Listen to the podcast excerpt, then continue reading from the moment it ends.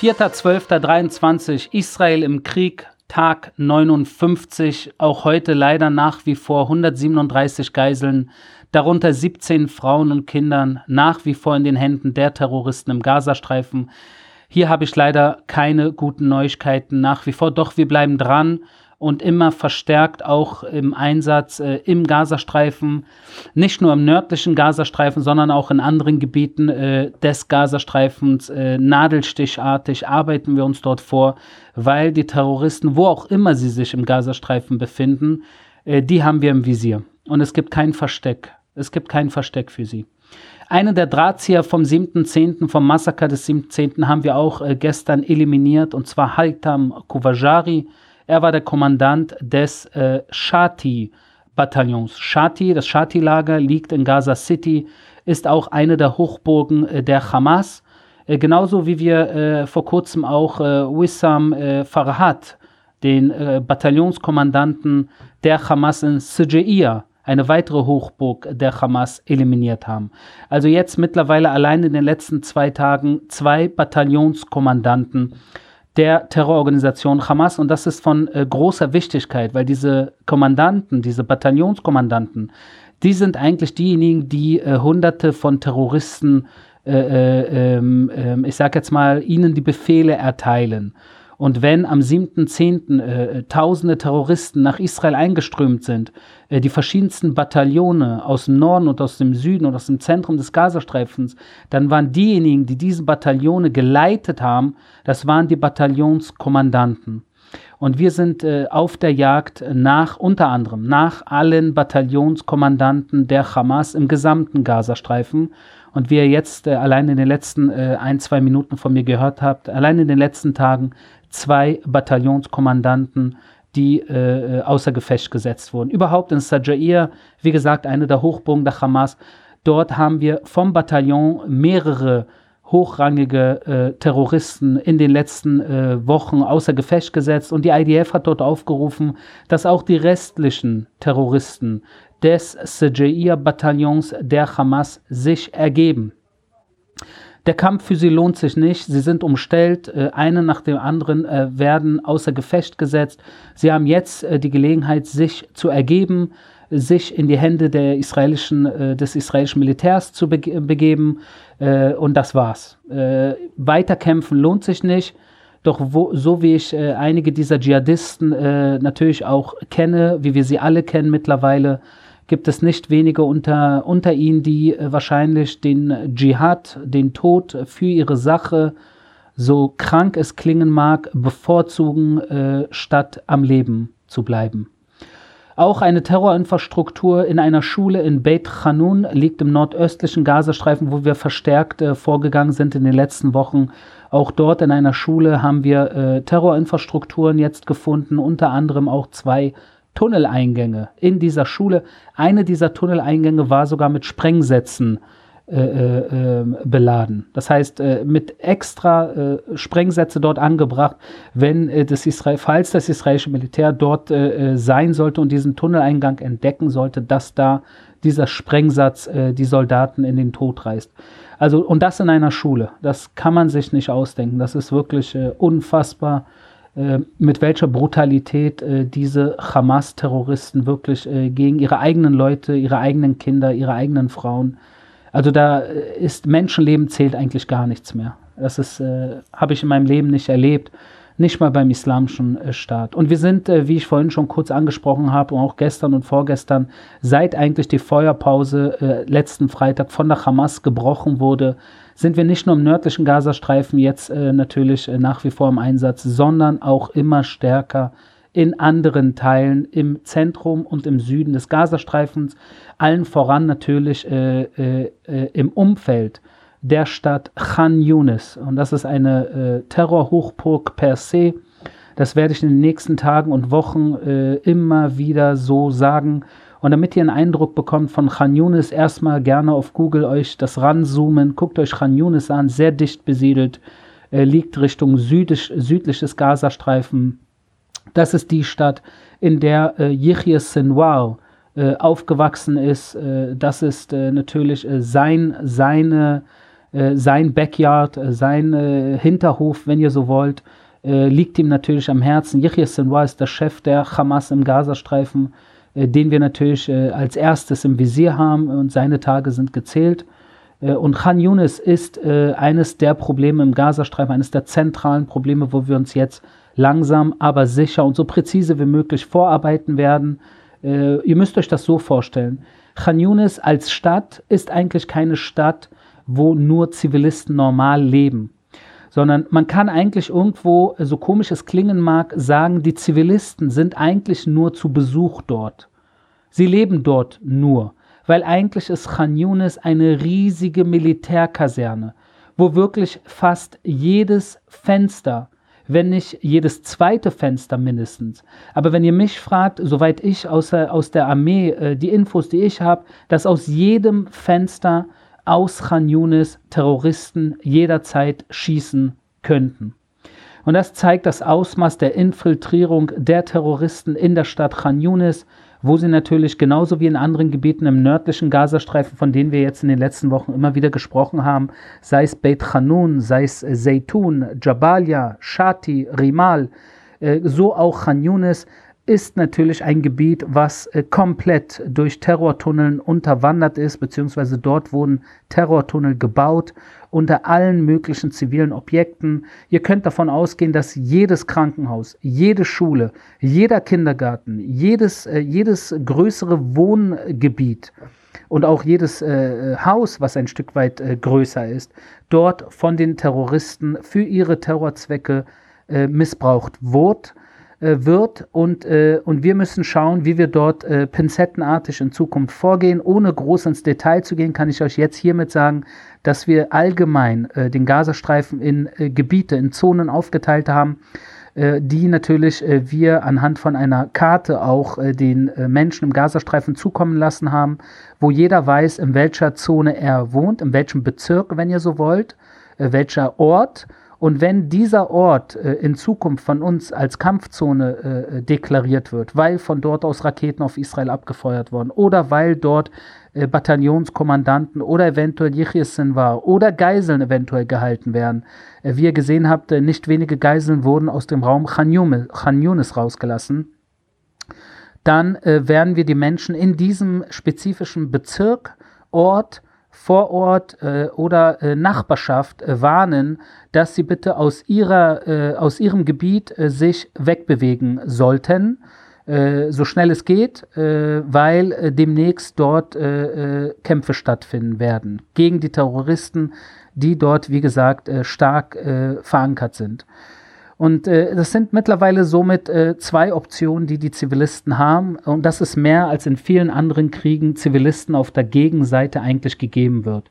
Die eine Option ist, dass man innerhalb äh, im Süden des Gazastreifens sich von A nach B bewegt in äh, Gebiete, Bezirke, Ortschaften, wo keine Kampfhandlungen stattfinden, äh, weil das israelische Armee, die israelische Armee kündigt an, wo demnächst Kampf, also komisch das auch klingen mag, ich kenne keine andere Armee, die vorher äh, Bescheid sagt, wo man äh, angreifen wird. Aber in diesem Fall, äh, die israelische Armee äh, sagt Bescheid, warnt die Zivilisten, dass sie sich bitte, äh, sagen wir mal, aus Bezirk A in Bezirk B oder C oder D bewegen sollen. Und natürlich nach wie vor äh, Al-Muasi, was ihr ja mittlerweile alle im Schlaf aussagen könnt, äh, das ist äh, das Gebiet, zwischen West-Khan Yunis und dem Mittelmeer, wo die Menschen, äh, die auch aus dem nördlichen Gazastreifen äh, äh, sich wegbewegt haben äh, und aus der Kampfzone sich entfernt haben, äh, glücklicherweise dort sich angesiedelt haben für diese Zeit des Krieges, um diese Zeit überhaupt zu überstehen, zu überleben. Niemand muss unbedingt in die Schusslinie kommen. Das will weder die israelische Armee noch die Weltcommunity. Die einzigen äh, auf dieser Welt, die wirklich äh, äh, die, die Menschen, äh, Zivilisten, Kinder, Frauen im Gazastreifen leiden sehen wollen und äh, sie am liebsten in die Schusslinie stellen würden, das sind die palästinensischen Terroristen selbst. So absurd auch das klingen mag. Ja, ich habe im Gefühl, ich sage hier sehr, sehr viele komische Dinge. Und das ist eine Realität, die einfach äh, wirklich unbeschreiblich brutal ist. Aber ich hoffe, dass ich das so ein Stück weit ja, veranschaulichen kann, in welcher Situation wir uns alle befinden, auch die palästinensische Zivilbevölkerung, wo es ja auch viele Menschen gibt, die diese Scheiße nicht wollen. Es gibt Menschen dort, die einfach auch nur ein normales Leben leben wollen, ja, so wie Menschen, die sagen wir mal, vor äh, acht, neun, zehn Jahren in Raqqa oder in Mosul gelebt haben und wo der islamische Staat dann über sie hereingefallen ist und, äh, und ihre Gebiete besetzt hat. Und von dem Tag an, als der islamische Staat dort äh, die Gebiete erobert hat, haben die Menschen unter ihrer Diktatur, ihren Regeln und äh, ihren, äh, ihren, ich sage jetzt mal, ihrer Peitsche gelebt. Niemand hatte plötzlich mehr Freiheiten. Und das ist wirklich, wirklich übel, auch wenn man zurückgeht in die deutsche Geschichte. Ich meine, wer konnte wirklich zur Nazizeit sich wirklich frei äußern, bewegen und tun und lassen, wie er oder sie machen wollte? Das, das geht in einer Diktatur nicht. Das geht nicht in Nordkorea. Das geht nicht in der Islamischen Republik Iran, dass Menschen einfach so tun, wie sie wollen. Und wenn sie so tun, wie sie wollen, dann werden sie dafür bestraft. Im Iran zum Beispiel, das weiß ich natürlich, äh, ihr wisst, meine Eltern sind beide aus dem Iran. Ich habe nach wie vor Familie im Iran. Ich spreche auch für die Armee auf Persisch. Und äh, im Iran gibt es viele tausend Menschen, die sich gegen die Islamische Republik äh, äh, hingestellt haben, etwas gesagt haben, etwas getan haben und dafür in Gefängnissen gefoltert werden, misshandelt werden, vergewaltigt werden und teilweise sogar ermordet werden. Und das sind Situationen, die wirklich äh, richtig, richtig übel sind. Und das ist äh, die Situation in Diktaturen. Deshalb sage ich auch immer wieder gerne hier in Israel oder in Deutschland oder in anderen Orten, wo Demokratie und Freiheit und Rechte, ein Grundrecht herrscht auch, wo Menschen äh, sich sicher sein können, dass es im Endeffekt äh, Gerichte gibt und Polizei gibt und eine Armee und, äh, und, äh, und freie Medien und auch freie Meinungsäußerung äh, äh, gewährleistet. Das sind alles Dinge, die sind so verdammt kostbar. Die sind so verdammt kostbar. Und manchmal vergessen wir und nehmen nicht wahr, wie es Menschen in anderen Gebieten auf der Welt haben, die das nicht haben, so wie im Gazastreifen. Und nach diesem Krieg hoffe ich sehr, dass die Palästinenser im Gazastreifen Freiheiten genießen können. Zum ersten Mal seit wirklich langer, langer Zeit.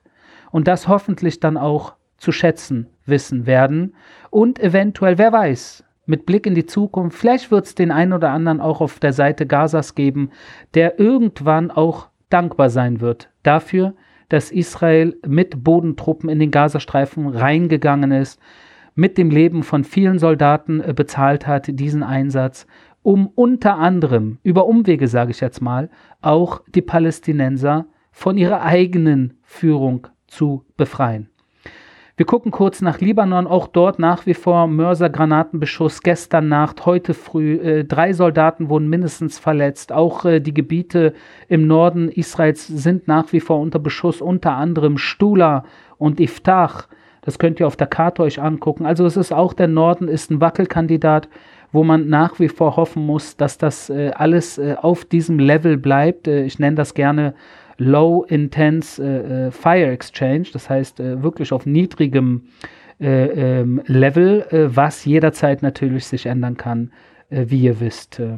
Eine letzte Sache, die ich heute gerne ansprechen möchte, ist die folgende. Ich habe mittlerweile in den letzten zwei Monaten einige Videos gepostet, von Situationen, die die Hamas selbst gepostet hat am Massaker des 7. Oktober äh, zum Beispiel vom Nova äh, Musikfestival, äh, wo in dem Fall äh, ein Polizist äh, gefilmt hat, ein israelischer, der dorthin kam und äh, Leichen vorgefunden hat.